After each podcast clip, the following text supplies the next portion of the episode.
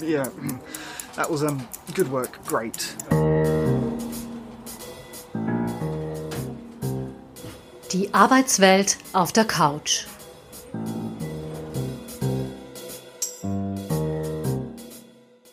Hallo liebe Hörerinnen und Hörer, ihr hört einen neuen Podcast und er nennt sich Arbeitswelt auf der Couch. Das ist der Podcast von Sonja Rieder und mir, Doris Bauer. Ich habe mit 15 zu arbeiten begonnen, habe unterschiedlichste Jobs gemacht, bin jetzt seit fünf Jahren Podcasterin und Radiomacherin und habe im Zuge der letzten Monate eine Frau kennengelernt, die ist Karrierecoach und Psychotherapeutin. Und wir haben spontan beschlossen, dass wir gemeinsam einen Podcast machen wollen, in dem wir die Arbeitswelt ein bisschen zerpflücken, entzaubern, ein bisschen aufdecken und schauen, was sich da so tut, weil Arbeit und Erwerbstätigkeit betrifft doch die Hälfte der österreichischen Bevölkerung circa, also über vier Millionen. Sonja, erzählen Sie uns mal ein bisschen über sich. Ich ähm, bin Karrierecoach und Psychotherapeutin und mein Weg zu dieser Kombination war ein bisschen verschlungen. Ich ähm, habe so am Ende meines Jus-Studiums schon gemerkt, na ja, irgendwie die Paragraphen sind schon sehr interessant, aber die Menschen und die, die Geschichten eigentlich noch interessanter für mich und bin dann über das Arbeitsrecht äh, in den Person ins Personalmanagement eingestiegen in einer großen Firma. Es war damals auch die große so Dotcom-Zeit. Wir konnten viele Mitarbeiter aufnehmen. Es war recht viel Schwung drin und ich habe dann auch ähm, die Firma gewechselt und habe sozusagen andere Erfahrungen gemacht in anderen Firmen. Und es ist schon in dieser Zeit der Wunsch entstanden, doch was für Mitarbeiter zu machen, wo man ein bisschen mehr Freiheit hat als direkt im, im Personalmanagement oder in der Personalentwicklung. Es gibt wirklich sehr, sehr engagierte Menschen in diesen Berufen. Es gibt aber halt auch Sachzwänge und es ist halt so, dass der Entwicklungsbegriff, äh, den man da hat äh, in einer Firma, ist, geht, geht immer einher mit dem, mit dem Firmenzweck auch und mit dem, was die Firma halt benötigt. Und mein Traum war schon damals, es einfach ein bisschen zu erweitern und, und Menschen halt im Beruf zu unterstützen, aber freier auch und ähm, auch mit vielleicht privaten Rahmenbedingungen, mit denen sie daneben zu kämpfen haben. Also ein großer Bereich ist zum Beispiel das Thema Arbeit und Liebe. Die Arbeitsbelastungen wirken sich einfach auf die persönlichen Beziehungen aus und es ist schön, wenn ich das reinnehmen kann.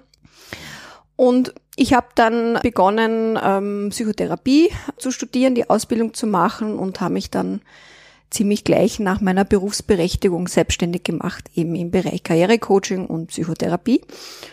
Und momentan ist, ist der Schwerpunkt schon, ähm, liegt einfach auf beruflichen Fragestellungen und ob das jetzt ein bisschen mehr psychologisch ist oder mehr praktisch, das sehe ich dann von Fall zu Fall und kann da so, habe einen großen Spielraum, wie ich Menschen unterstützen kann. Und das, das nehmen viele Menschen an und äh, macht mir auch Spaß. Oft ist es auch nicht ganz so einfach, weil ich eben, ich sage immer, ich, ich fühle mich als, als angewandte Soziologin. Ich habe doch jedes Jahr, ich habe es mir früher überlegt, ungefähr 100 Leute, die ich, die ich betreue, weil manche bleiben länger, viele kommen aber auch nur kurz und ich versuche das anzubieten, dass mich jemand einfach nur mal eine Stunde etwas fragt, wenn ich die Kapazität habe. Also es sind viele, viele Einblicke und aus denen geben sich schon bestimmte Muster und ähm, es bringt mich einfach in vielerlei Hinsicht zum Nachdenken, was da abläuft in der Arbeitswelt. Es sind viele Themen, die einfach wiederkehren, die auch nicht so schön sind und wo man einfach gesellschaftliche Entwicklungen sehr klar ablesen kann. Sie haben total schön jetzt gesagt, wenn ich die Kapazität dazu habe. Das ist eine wunderbare Überleitung zu dem Thema, das wir uns für heute überlegt haben, weil wir haben überlegt, womit haben die meisten Arbeitnehmerinnen und Arbeitnehmer irgendwann im Laufe ihrer Karriere oder ihres Joblebens schon mal zu tun gehabt. Und es gehört ja eigentlich in meiner Wahrnehmung heutzutage fast schon zum guten Ton, gestresst zu sein im Büro. Und immer zu sagen, ich kenne das von mir selber. Ich gehe her, wenn mich wer fragt, sage ich, na, viel zu tun. Ob es jetzt stimmt oder nicht, ist dann der zweite Schritt, den man sich überlegt, aber irgendwie hat man immer viel zu tun. Darum haben wir uns überlegt, wie man damit umgeht, mit wenig Ressourcen möglichst viel Leistung zu erbringen und mit Druck umzugehen. Wie viel von diesem ganzen Druck, der da uns auf, auf uns lastet, ist denn wirklicher Druck und wie viel machen wir uns selbst? Ja, das ist eine sehr gute Frage. Ich glaube, so ganz prozentuell wird man es nie aufdröseln können und es ist auch von Mensch zu Mensch schon verschieden.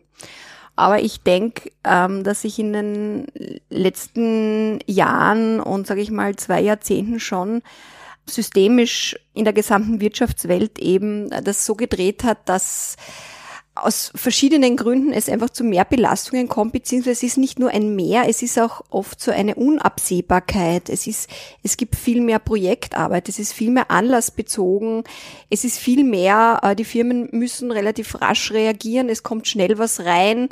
Man arbeitet einfach nicht mehr so aus einem gewohnten Arbeitspensum heraus und eben diese, diese Gegebenheiten draußen am Markt gehen eben dann in die Arbeitsverhältnisse rein, weil ähm, ja, wenn wenn eben ein Kunde schnell eine Pro ein Projekt erledigt braucht, na, dann, dann muss der Mitarbeiter halt das schnell erledigen. Dazu kommt dann auch diese, diese Agilität, also dass Führung und Strukturen äh, nicht mehr so, so, so fest und stabil sind wie früher das heißt, dass da auch oft ähm, Unklarheiten bestehen, wie, wie weit geht überhaupt der Aufgabenbereich und nehme ich mir vielleicht da mehr was rein oder wo kann ich da überhaupt Nein sagen? Und also das sind große, große Themen.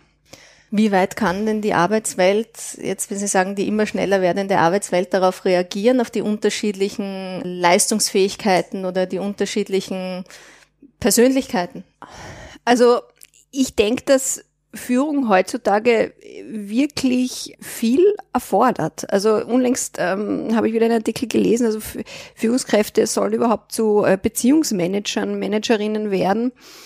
Also das geht so weit, also jeden Einzelnen so gut wie möglich abzufangen, zu schauen, wie weit kann ich denn überhaupt nach Ergebnis führen oder wie muss ich da viel mehr ins Detail gehen. Das erfordert schon auch von der, von der jeweiligen Führungs Kraft, ein, eine gehörige Portion an, an Gespür für Menschen und an, an Fingerspitzengefühl, wo ich sagen muss, auch in, in der Hektik des Alltags, das ist oft so, wie es postuliert wird, gar nicht möglich, weil die stecken selber, also das mittlere Management ist meistens selber sehr, sehr belastet und hat Druck von oben. Also auch die müssen schauen, wie sie irgendwie überleben, obwohl es diejenigen sind, die noch am direkt, direktesten sehen können, wie der einzelne Arbeitnehmer, die Arbeitnehmerin belastet ist. Wenn man jetzt ein bisschen in die Zukunft schaut, wird's gelehrt, an den Unis reagiert die Ausbildung auf diese geänderten Anforderungen des Managements? Naja, ich verfolge natürlich diese Managementliteratur und die, die ist ja auch sehr gut. Es gibt wirklich viele hochinteressante Ansätze. Es ist nur dann oft so, äh, wenn ich dann sehe und höre die Geschichten aus der Praxis, dann sieht man sozusagen, das eine ist so, wie es sein soll und das andere ist so, wie es halt ist. Und dazwischen ist halt sehr oft, äh, sind halt Welten dazwischen. Ja, wobei es wunderbare Leute gibt in, in Führungsjobs und es gibt aber auch äh, Leute, die einfach dafür auch wenig geeignet sind. Ja, ich habe sie beide erlebt in meiner eigenen Erfahrung, die die gut geeignet waren und die nicht. Kommen wir ein bisschen von der Führungsseite zurück ähm, mhm. Oder runter zur Arbeitnehmer, Arbeitnehmerinnenseite. Auch ein bisschen auf die psychotherapeutische mhm. Seite. Leiste ich zum Beispiel im Job mehr, als ich müsste? Wie sehr bin ich denn Opfer meiner eigenen Psyche? Also ich hatte eine schwierige Kindheit, ich brauche sehr viel Lob im Job. Wie ist das denn bei Menschen? Na, da sprechen Sie einen ganz wichtigen Punkt an, nämlich die Anerkennung, die, wenn da ein hohes Bedürfnis nach Anerkennung da ist, und das haben recht viele Menschen, dann ist das schon natürlich ein, ein ewiges Nachlaufen der Karotte auch. Und wir wissen halt auch, dass Lob, es gibt ein ehrliches Lob, Lob ist aber auch ein Manipulationsmittel vor dem Herrn. Wie schaut es denn aus in, in der Praxis? Wie unterscheidet sich denn? Naja, ähm, ob das manipulativ eingesetzt ist oder sozusagen von, von Herzen und ehrlich gemeint ist, sagen wir so, die Fähigkeit, das wahrzunehmen, diesen Unterschied äh, steigt äh, mit dem Erfahrungsalter im Job, würde ich sagen. Ganz junge äh, Mitarbeiterinnen und Mitarbeiter sind oft, sind natürlich auch so begeistert, einmal überhaupt den Schritt in die Arbeitswelt gemacht zu haben, die kann man relativ leicht manipulieren. Je mehr jemand schon erlebt hat, desto mehr wird er hinterfragen, ob jetzt nicht ähm, sozusagen ein, ein besonderes Lob schon einen Hintergedanken auch hat, ihn noch weiter zu pushen. Jetzt haben früher die Menschen fast rund um die Uhr gearbeitet, vor allem in der Subsistenzwirtschaft und ja. so. Und vom Burnout war noch keine Rede. Ich habe mir ein bisschen die Zahlen angeschaut. Ich habe Artikel gefunden, da steht, jeder vierte steht, geht in Richtung Burnout, wenn er nicht aufpasst. Was hat's denn damit auf sich? Ist es so, dass wirklich so, dass die Menschen heutzutage mehr Leistung erbringen müssen für dieselbe Kraft, die sie quasi haben? Das, ja, das ist ein interessanter Gedankengang. Ich denke, da, da bin ich voll bei Ihnen. Also die Menschen früher oder in der ersten Hälfte des 20. Jahrhunderts und die, die Kriege und nach den Kriegen, das waren ja unglaubliche Le Leistungen. Ähm, das kann man nicht ganz vergleichen. Ich glaube, ähm, die Schwierigkeit liegt schon darin, wie wir Leistung auch definieren und dass ja Leistung schwer objektiv definierbar ist. Also es gibt immer jemanden, der subjektiv definiert, was Leistung ist und wie sie zu entgelten ist. Ja, also eine, eine Pflegekraft oder eine, äh, eine Elementarpädagogin, wenn man da mal zuschaut, was, was die pro Tag leistet, das ist Hochleistungsbereich. Und wenn man sieht, äh, wie das bezahlt wird, dann muss man sagen, das ist zwar Hochleistungsbereich, ist aber der Gesellschaft weniger wert oder deutlich weniger wert wie das Führen eines Unternehmens oder die obere Management-Ebene. Das heißt, es gibt hier anscheinend unterschiedliche äh, Leistungsbegriffe. Gleichzeitig ist es ja auch so, dass, dass wir versprechen von einer Leistungsgesellschaft, das aber, wenn man ganz genau schaut, so in Wahrheit auch nicht funktioniert, weil wenn ich mir jetzt äh, Unternehmen anschaue, das vorankommen Unternehmen, äh, wird im Prinzip, ich glaube, es wird keinen, keinen Business Coach geben, der behauptet, man käme dann nur rein über Leistung voran. Also strategisches Verhalten, das Beherrschen von Mikropolitik, das ähm, sich bewegen in Netzwerken, Kommunikationsverhalten bestimmt maßgeblich mit, wie weit jemand aufsteigt. Und das Vorankommen und der Erfolg in der Gesellschaft hat eben jetzt mittlerweile schon so viel mit Faktoren zu tun, die in der Persönlichkeit sind. Also was wir eigentlich brauchen oder was die Wirtschaft braucht, sind sehr flexible, extrovertierte Mitarbeiter, die über die Maßen freundlich äh, alles Mögliche abwickeln können, einen guten Mut zur Lücke haben, gut delegieren können. Also das ist alles eine bestimmte Persönlichkeit, auch die nicht jeder hat. Aber wie passt denn das dann zusammen mit eben genau der Leistungsgesellschaft, wo alles über Faktoren, Indikatoren, über Qualitätsmanagement über Zahlen ausgedrückt wird.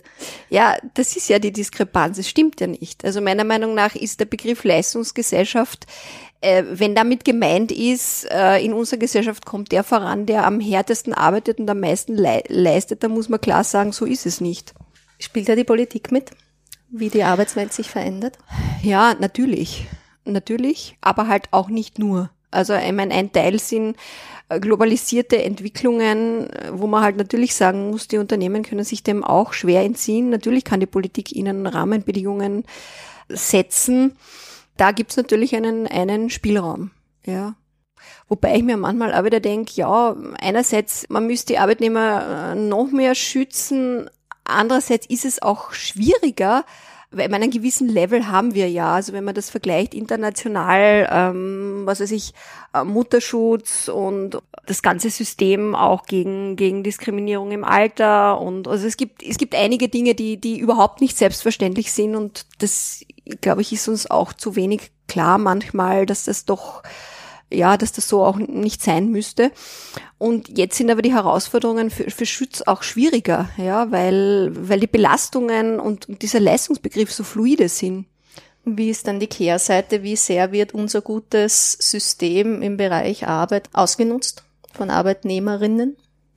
Also ich kann es aus meiner Praxis äh, gar nicht sagen. Aber ich habe natürlich überwiegend oder eigentlich nur sehr gut qualifizierte Leute, für die Arbeit sehr wichtig ist und die eigentlich alle über die Maßen äh, motiviert und arbeiten wollen. Also das ist eher umgekehrt. Das, also die geben wesentlich mehr Input, als manchmal rauskommt. Also Überstunden und so weiter auch. Also höchste Bereitschaft an und für sich. Ja, jetzt ist dieses Problem mit Leistungsdruck in der Arbeit ja kein kleines, aber man ist heutzutage Gott sei Dank mit keinem Problem mehr allein, wenn man schlägt seinen Laptop auf, fragt Dr. Google und ja. Dr. Google weiß alles und hat auf alles seine Antworten. Ich habe es mir ein bisschen angeschaut und wenn man sich diese Ratgeberliteratur im Web so anschauen würde, wäre alles in Ordnung, wenn man nur sich am Abend abgrenzt, nicht mehr ins Telefon geht, wenn man sich möglichst entspannt, wenn man Bewegung macht, wenn man genug schläft und wenn man alles möglichst gut plant und dann wird alles wieder gut. Ja. Was ja. halten Sie denn mhm. von so einfachen Lösungen. Naja, die haben schon ihre Berechtigung. Natürlich ist das, ist das alles gut und förderlich. Ich denke, eine wesentliche Kompetenz heutzutage in der Berufswelt ist wirklich die Fähigkeit, sich abgrenzen zu können und auf eine verträgliche Art Nein sagen zu können zu, zu Aufträgen, zu, zu Dingen, die, die einem zugetragen werden. Das halte ich für ganz, ganz wesentlich. Das lernt man aber nirgends, sondern man ist darauf eigentlich eingestellt, hurra, jetzt gehe ich arbeiten, jetzt lässt ich sozusagen einmal, einmal volle Pulle die ersten Jahre bis dann schon so die ersten Anzeichen kommen, dass man irgendwie nicht mehr kann. Und es ist im Job viel leichter, wenn man von Anfang an gute Grenzen setzen kann und nicht sozusagen ständig der Darling des, des Chefs oder der, der Führungskraft sein muss, sondern von vornherein irgendwo signalisiert, na, da ist jetzt, da ist jetzt das Ende oder auch, ja, ich kann also das schon übernehmen, diese Aufgabe, nur kann ich dann nicht sicherstellen, dass Aufgaben B und C zeitgerecht, qualitativ hochwertig abgeschlossen werden. Aber wie, re wie, real ist denn dann die Gefahr, die, glaube ich, viele haben mit dem Nein sagen, dass man sich beim Chef unbeliebt macht und vor allem bei den Kollegen, die es dann halt machen müssen oder die Kolleginnen? Also die, die Kollegen sehe ich eher nicht so problematisch. Da ist eher sogar das oft das gegenteilige Problem, dass jemand, der sich so raushängt, führt oft bei der Kollegenschaft zu einer ziemlichen Bedrohung, weil äh, natürlich jemand, der länger dabei ist, auch nicht ständig nur über die Stränge schlagen kann. Also meiner Erfahrung nach gibt's mehr Spielraum, als man denkt. Also viele denken dann immer, ja, wenn ich das und das sage, dann fliege ich gleich raus. Also so schnell geht das nicht. Ja, ich meine, es mag natürlich Einzelfälle geben. Es ist aber auch immer die Frage, wie man es macht. Natürlich kann man nicht einfach sagen, nein, ich will nicht. Ja, es sind ja, ich meine, eine Angestellte ist ja Weisungsempfängerin. Ja, also man muss das in einem gewissen Spielraum machen. Nur man sieht eben, wie viel aktiver man da sein muss. Nicht früher hat man geschaut, naja, wie viel kann die Person tragen und wie viel Arbeit wird ihr zugeteilt und so, so viel ist halt dann. Und jetzt ist das aber ständig so fluide und der Einzelne äh, muss ständig schauen, na, kann ich das jetzt noch übernehmen oder ist das gescheit? Äh, kann ich das überhaupt, weil das auch das Absichern spielt eine große Rolle, weil wenn dann ein Fehler passiert aus der Überlastung heraus, ist es meines, äh, meiner Erfahrung nach problematischer, als wenn man gescheit Öffentlichkeit ähm, darauf hinweist, dass das einfach nicht mehr bewältigbar das ist. Geht. Und wir haben es vorher schon gehabt, die Individualität jeder Person. Wie sehr entspricht denn uns als Menschen heute dieses 9-to-5 Büroalltag Format, sage ich mal, in Bezug auf unsere Leistungsfähigkeit. Weil ich, wenn ich Mittag eine halbe Stunde schlafen könnte, wäre alles viel leichter am Nachmittag. Ja. Aber es wird, glaube ich, nicht gern gesehen im Büro. Ja, also ich meine, es gibt schon zum Beispiel Anwaltskanzleien, die so kleine Napping-Areas haben. Ah. Da geht's aber, ja, aber da geht's aber mehr in die Richtung sozusagen den, den Nachtschlaf, der sozusagen kaum stattfindet in, im Zuge von irgendwelchen Vertragsverhandlungen, halt, dass man da drei Stunden gerade noch im Büro schlafen kann. Auch also von, ja, also das sind dann schon ganz andere Extreme und es, man muss auch sagen, es gibt wirklich Berufsfelder, da muss man rechnen, um da voranzukommen, muss man einige Jahre einfach bereit sein, auf aufs Privatleben weitgehend zu verzichten. Aber ich glaube, das haben sie nicht gemeint. nicht ganz. Also ähm, ich denke auch, dass so Überlegungen rund um den Mittagsschlaf, also da sind wir wirklich weit von der Realität entfernt. Aber das klassische 9 to 5 gibt's eh immer weniger. Also es ist durch die elektronischen Medien wird das einfach aufgeweicht und es, es ist wirklich nicht so einfach, weil in manchen Fällen ist es günstig. Es gibt Mütter, die, die sagen, ja, ich hätte meinen Job nicht halten können, wenn ich nicht am Abend dann zu Hause das hätte erledigen können. Also geht's eh schon in Richtung Arbeitszeitflexibilisierung. Ja, absolut, ja. Also und da ist eben nicht, nicht so einfach zu sagen, wo, wo ist es Nachteil, wo ist es ein Nachteil, wo ist es aber manchmal auch ein Vor, es gibt tatsächlich auch Vorteile, die halt daraus entstehen. Ja, Nachteil wird es wahrscheinlich immer dann, wenn es vorgegeben ist, oder wenn man halt, weil diese Arbeitszeitflexibilisierung birgt das dann nicht auch das wiederum die Gefahr, dass man halt dann viel mehr erreichbar sein muss. Ja, das stimmt schon. Nur meiner Erfahrung nach signalisieren halt auch viele, dass das für sie möglich ist. Also wenn ich halt regelmäßig, wenn ich meine private Telefonnummer hergebe oder auch das Diensthandy halt aufgedreht habe bis 22 Uhr und, und äh, man vor dem Urlaub noch sagt, es ist eh kein Problem, ruft's mich an. Das ist halt dann wieder sozusagen die, die Sehnsucht nach Anerkennung und, und dass man möglichst alles gut macht und dass die anderen wohl zufrieden sind, führt dann halt zu einem Eigentor. Und weil Sie schon gesagt haben, gerade dieses, dieser Wunsch nach Anerkennung, was gibt's denn da jetzt, wenn man von der psychischen Seite hergeht, noch so für Stolperfallen, wo man zumindest sich selber mal ein bisschen genauer hinschauen könnte, ob hm. ob es bei einem ein Problem ist. Also leichter tun sich in dieser Arbeitswelt bis auf bestimmte Bereiche, wo absolute Genauigkeit erforderlich ist, Wissenschaft zum Beispiel oder was weiß ich, ärztliche Bereiche, Anwaltei, Chirurgie und so weiter. Aber viele Jobs sind einfacher auszufüllen, wenn man viel Mut zur Lücke hat, das Ganze ein bisschen lockerer nimmt und ja nicht zu, zu genau. Das ist halt eine, eine Frage der Persönlichkeit. Auch das hat ja nicht einmal was mit psychischen jetzt gesund-krank Kategorien zu tun, sondern es gibt Menschen, die, die eben mehr so eine, eine Neigung haben, den Dingen auf den Grund zu gehen. Die sind dann eben auch zum Beispiel gut für wissenschaftlichere Bereiche geeignet, die, wenn das sehr stark ausgeprägt ist, ist denen eher abzuraten, in eine sehr fluide ähm, Wirtschaftswelt zu gehen. Oder müsste man sehr genau schauen, wo, wo da überhaupt ein, ein guter Einsatzbereich ist. Weil es wird oft halt die Schnelligkeit auch belohnt und, und die Genauigkeit ja, ist oft einfach nicht möglich. Kann man pauschal ein paar Tipps mitgeben, wenn man jetzt wirklich sagt, man steckt im Job und hat Druck ohne Ende und wie man damit umgehen kann, wenn man jetzt nicht gleich vorhat, den Job zu wechseln oder irgendwie mhm. verändern? Also man grundsätzliche Dinge sind Urlaub, wenn er, wenn er zur Verfügung steht, verbrauchen. Wochenenden nicht zu arbeiten, Fenstertage nicht, also mal ganz natürliche, ganz normale äh, Parameter einfach einhalten, das ist schon einmal nicht selbstverständlich. Und dann einfach wirklich äh, zu schauen, auch ist die Arbeitslast, das kann man oft ganz schon ganz gut analysieren, war die schon immer so hoch oder seit wann ist die höher, was ist da passiert? Oder wenn, wenn man irgendwo relativ neu eingestiegen ist, was bei mir nicht selten vorkommt, ist, dass jemand die Arbeit macht, die vorher zwei gemacht haben. Ja, da muss man natürlich sagen, das ist logischerweise zu viel. Da müsste man jetzt schon schauen, ähm, gemeinsam mit der Führungskraft, wo, wo kann man was auslassen, weil man kann schon was machen, was vorher zwei gemacht haben, aber halt nicht auf dieselbe Art in derselben Intensität. Da würde ich schon das Gespräch auch suchen. Ja, das muss man auch sagen, es hilft nicht immer, aber doch in vielen Fällen. Ja, das wollte ich gerade fragen, wie oft hilft, beziehungsweise wie offen auch die Führungsebene ist für Mitarbeiter, die wirklich kommen und ehrlich sind?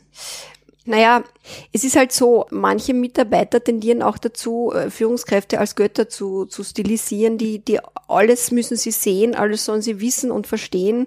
Äh, das ist nicht möglich. Insofern ist es schon gut, das einmal zu kommunizieren, weil dann kann man mal Variante eins, es wurde nicht gesehen, ausschließen. Ja dann ist es schon auch gut zu schauen, naja, was sind eigentlich die Anliegen der Führungskraft, wo ist es für die vielleicht auch schwierig und ein bisschen dazu schauen auch, mit welchen Vorschlägen kann man kommen, weil es ist wesentlich schwieriger für, schwieriger für eine Leitung, sich selber was auszudenken, als jemand kommt mit aktiven Lösungsvorschlägen und man sagt dann, ja, okay, probieren Sie es. Gut, dann sind wir schon fast wieder am Ende dieser Episode. Gibt es irgendwas, was Sie unseren Hörerinnen und Hörern noch mitgeben wollen? Also ich finde es persönlich immer wieder schön zu sehen, wie es trotz der mm, schon oft ähm, harten Rahmenbedingungen und dann doch so viel Gutes auch trotzdem stattfindet und trotzdem es Leute gibt, die einfach so gerne ihre Arbeit machen. Das ist ein wirklich schönes Schlusswort für unsere erste Episode des neuen Podcasts Arbeitswelt auf der Couch. Der Podcast von Doris Bauer und Sonja Rieder, dem Karrierecoach. Wir zerpflücken die Arbeitswelt und decken hoffentlich so manches Mysterium auf.